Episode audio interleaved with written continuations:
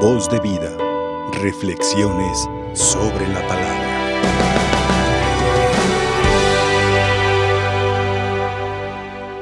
No tratas de adular, a los hombres. Hoy que estamos iniciando el mes del Sagrado Corazón y nos encomendamos a la Divina Providencia, les decía yo, vamos pidiéndole esos bienes espirituales que tanto necesitamos para salir victoriosos de los embates de esta vida. Porque no todo es comer ni vestir. Hay otras muchas necesidades que si las satisfaciéramos, tal vez llegaría más fácil el alimento a nuestra mesa y el vestido a nuestro cuerpo. Y una necesidad que la humanidad tiene es la de sentirse tomado en cuenta. ¿Cuántos papás, cuántas mamás viven cabizbajos porque sus hijos los olvidaron, porque no los toman en cuenta sus hijos y no los visitan. Pero también lo contrario es cuando la gente te adula, te echa las flores, ¿verdad? Qué importante es saber descubrir cuando la gente de veras nos dice nuestras verdades, porque sí, no todo es malo, hay veces que tenemos virtudes, pero hay que descubrir cuando la gente se pasa y entonces nos adula. Y esas adulaciones, ¿qué es lo que hacen en nosotros? Nos ensoberbecen, nos llenan de soberbia.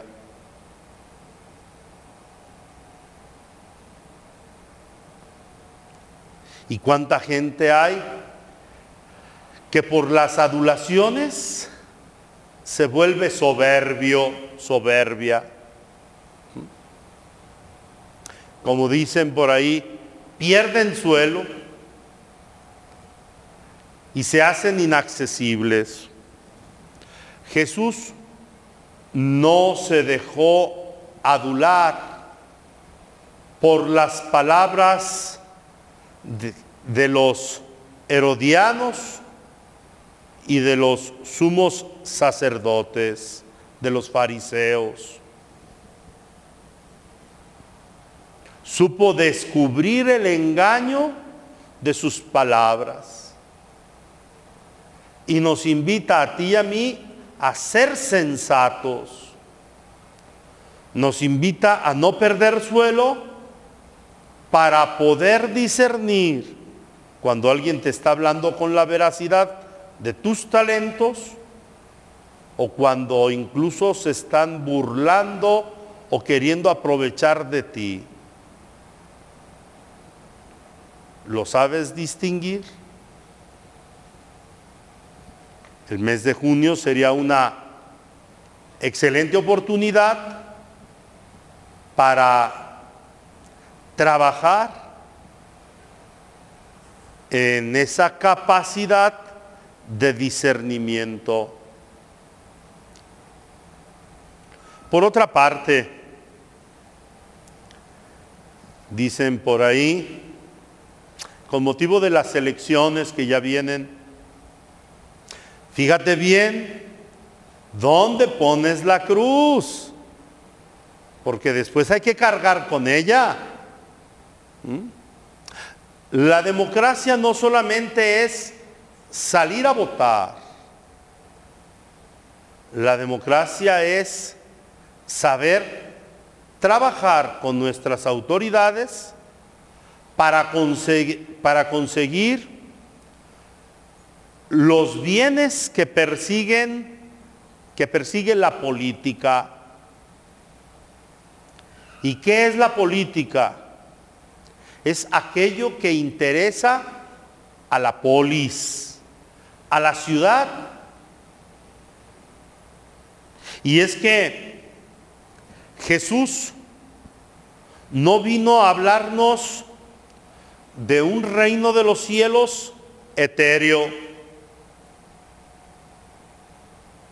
sino que nos habló de las verdades eternas del Evangelio para aplicarlo a la vida, para que el Evangelio se hiciera un compromiso de vida que fuera dibujando la fraternidad de sus seguidores. Más aún, Jesús dijo, el estilo de vida de ustedes dará testimonio de su fe. En esto conocerán que son mis discípulos. ¿En qué? En que se aman los unos a los otros.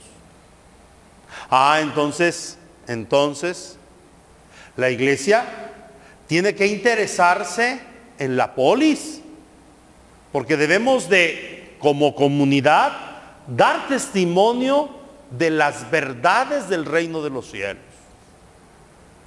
Y por lo tanto tenemos que buscar gobernantes que quieran trabajar por el bien común, que quieran incluso fomentar la unidad entre todos nosotros los mexicanos. ¿Para qué? Para juntos trabajar y viendo por el bien común, mejorar nuestras familias y automáticamente mejorará el país. No se puede mejorar el país oprimiendo y empobreciendo a las familias. Y no, no me he salido del tema del Evangelio. Hoy la liturgia nos presenta esta frase lapidaria. Den al César lo que es del César y a Dios lo que es de Dios. Jesús está reconociendo con prudencia un señorío efímero, el imperio romano pero a la vez está denunciando aquello que no es correcto para los que adoran al Dios verdadero. Oigan, ¿quién presentó esa moneda a Jesús? ¿Uno que iba pasando? tuvo que haber sido o los herodianos o los fariseos. No más que, fíjense una cosa, que en el pueblo, en el templo de Jerusalén, estaba prohibido que ingresara monedas acuñadas con facciones humanas. Porque el Génesis lo dice, no te harás ninguna imagen de las cosas del cielo y de la tierra. Era una falta de respeto cargar monedas acuñadas por el tribuno romano en el templo. Por eso había cambistas, para que entraras al templo con monedas lícitas. ¿Y quién le enseñó la moneda a Jesús? los que iban a ponerlo a prueba. Es decir, los que querían poner en ridículo a Jesús, Jesús pone de manifiesto la incoherencia de sus vidas. Esto no debería de estar aquí en el templo, déselo al César. ¿Tú crees que aquel fariseo iba a tirar la moneda? Hmm. Tú, aunque sea una monedita de 50 centavos, te andas agachando a juntarla. Ahora, imagínate un denario y menos una moneda romana, que era una cotización mucho mayor. Pues bien, demos al César lo que es del César y a Dios lo que es de Dios. Y Dios quiere que nuestros pueblos progresen, que se superen. Trabajemos por ello. ¿Cómo? Trabajando por cada uno de nosotros. Por lo tanto, qué importante es que tú también pienses en este mes de junio que estamos iniciando ¿Cómo tú vas a desagraviar el corazón amoroso de Jesús? ¿Cómo lo vas a desagraviar? Hoy hemos escuchado un pleito marital en la primera lectura. Yo por eso mejor no me casé. ¿ah? Es un regalo que me hicieron de mi paga, dijo la esposa de Tobit. Y Tobit dice, pero yo no le creí. Y le dije que lo devolviera a sus dueños. Y me enojé con ella por ese motivo. Y que no se queda callada. Que le, que le replica. ¿De qué te han servido tus limosnas? ¿Eh? Si me estás juzgando mal, me estás juzgando de ratera, a mí que soy tu esposa y que te estoy manteniendo, porque quedaste ciego. Bueno, ya no quiero ahondar más en eso porque después a lo mejor se pelean ahí con su marido, los que están viendo en, matrimonio la misa. ¿De qué te han servido tus buenas obras? Dímelo si lo sabes todo. Oigan, ¿de qué sirven nuestras buenas obras si no hemos crecido en la perfección de los hijos de Dios? Tobit estaba juzgando, derratera a su esposa. Bueno, eso es lo público.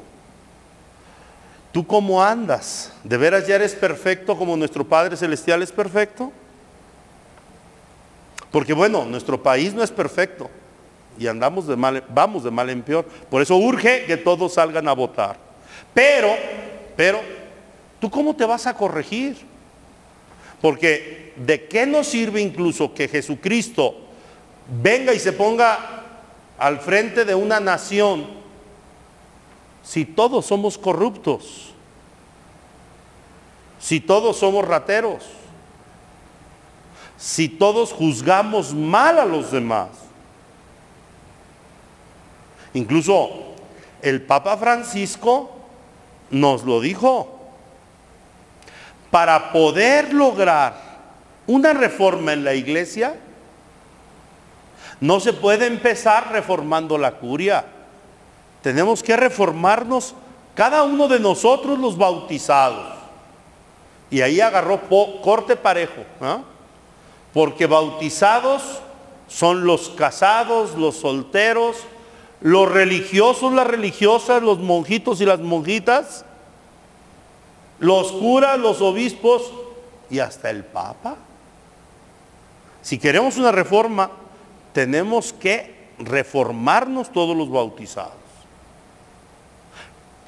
que el Señor nos ayude a hacer un acto de desagravio al corazón amoroso de Jesús, superando nuestros defectos, nuestros vicios.